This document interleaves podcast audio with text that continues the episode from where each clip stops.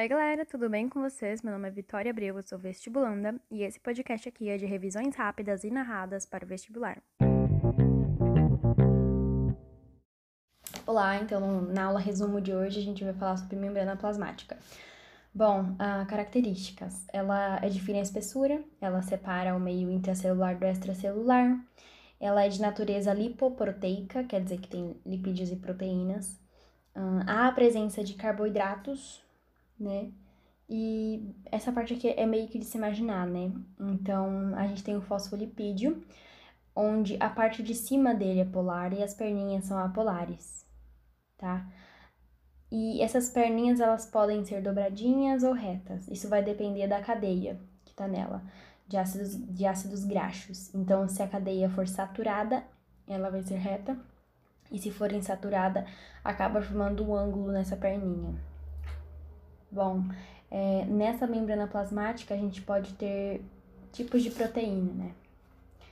E elas são, podem ser receptoras, proteína de canal, sempre aberto, sempre fechado, carreadoras, um, podem ter canal iônico uniporte, antiporte, simporte, tá? Mas a função da, das proteínas da membrana plasmática é o transporte, atividades reguladoras, reconhecer as substâncias, né, atuar ali no reconhecimento de substâncias, selecionar o que entra e o que sai, esse reconhecimento, uh, de adesão entre células adjacentes e também servem de ponto de apoio para o citoesqueleto, tá?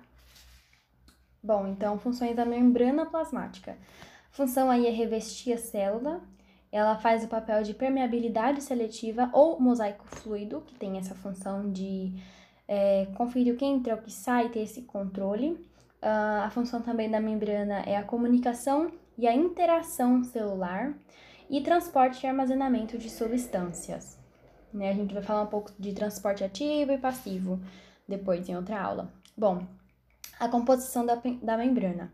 Ela é composta de lipídios, cerca de uh, 50% da membrana plasmática é composta de lipídios. Uh, os fosfolipídios, eles têm a cabeça hidrofílica e a cauda hidrofóbica. Hidrofílica, filia, né, vem de, de amor, assim, mas é realmente de gostar. Então, cabeça hidrofílica quer dizer que ela reage com a água, e hidrofóbica quer dizer que não. E então, isso forma uma molécula anfipática. Ou, como a gente havia estudado em química, anfifílica, né? Que tem essa, essa diferença aí entre as partes. Bom, o colesterol ele dá estabilidade para a célula animal, então para que fique mais estável, para que não fique tão maleável, há ali colesteróis nessa, nessa junção de fosfolipídios. Então, como eu já falei, ele é feito de uma parte polar, uma parte apolar, é, de duas cadeias de ácidos graxos, tem os saturados insaturados. Quando é insaturado, forma um ângulo nessa perninha.